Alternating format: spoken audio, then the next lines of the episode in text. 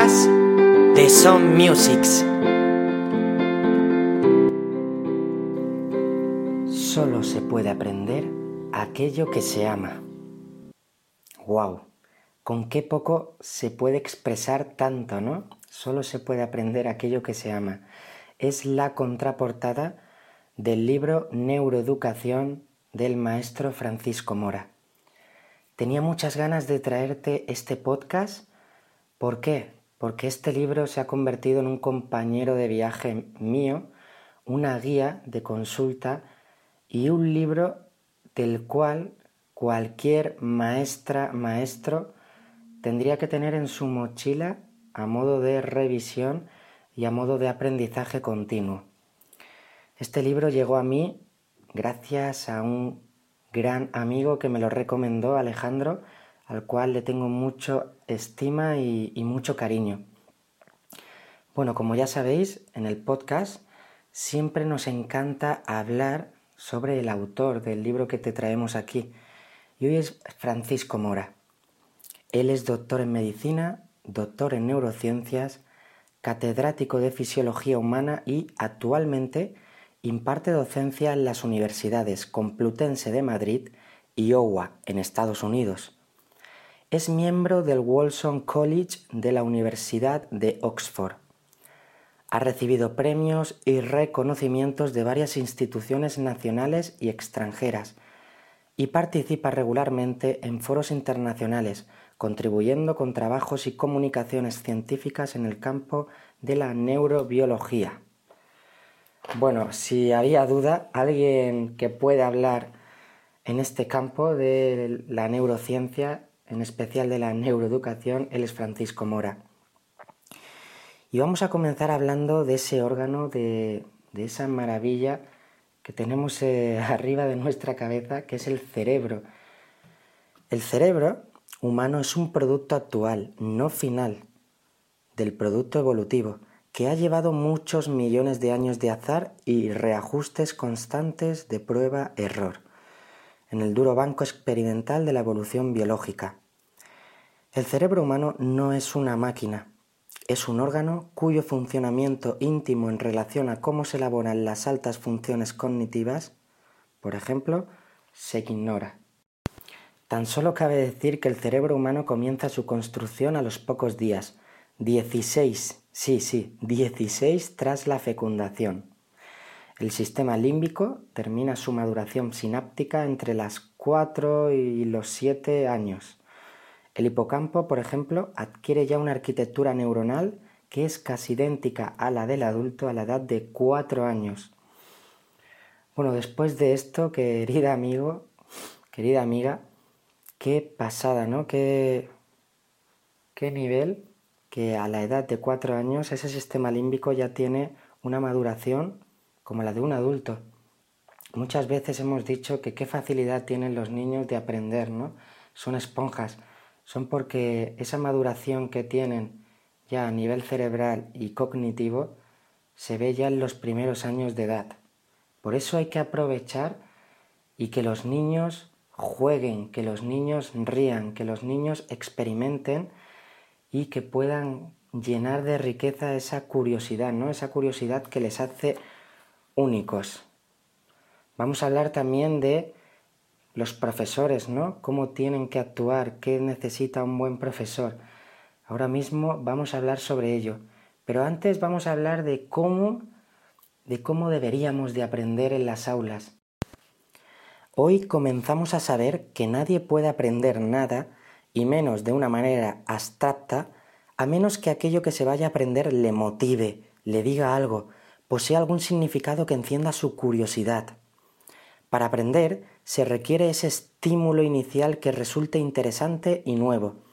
Y es entonces como cuando se enciende la atención, es cuando aparece ese modo poderoso. Precisamente el juego es, en los primeros años, la conducta que desarrolla el niño para aprender con el estímulo de la curiosidad. El juego es un invento poderoso de la naturaleza. El instrumento del juego es una combinación de curiosidad y placer. Es el arma más poderosa del aprendizaje. Precisamente, Charles Sherrington fue el padre de la neurociencia actual, quien reconoció que en la investigación científica el máximo es la curiosidad, a la que él llamó la curiosidad sagrada.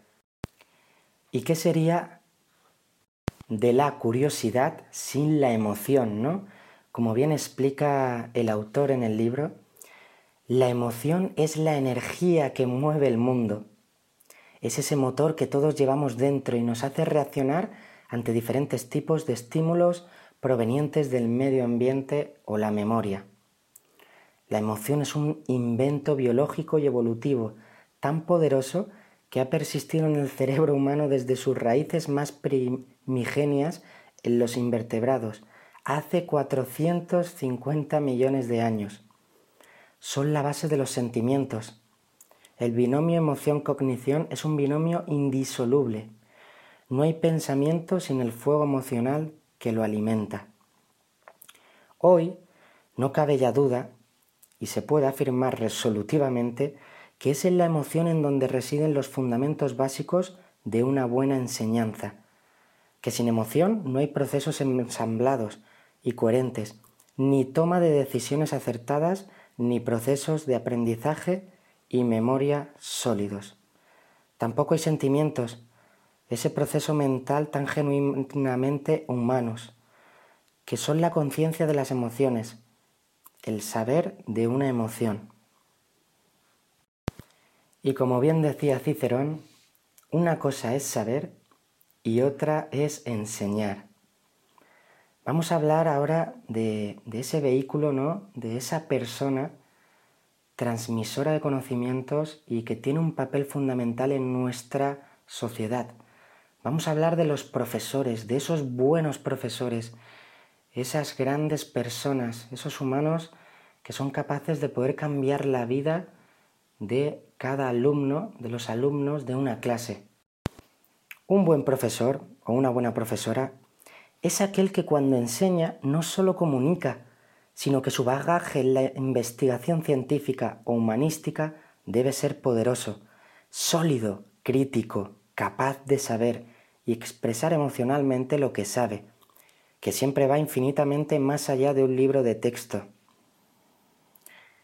En la universidad, por ejemplo, a esos profesores se les llama profesores excelentes, profesores que aportan luz, más allá de las materias que enseñan, profesores capaces de convertir siempre lo que es soso en algo interesante.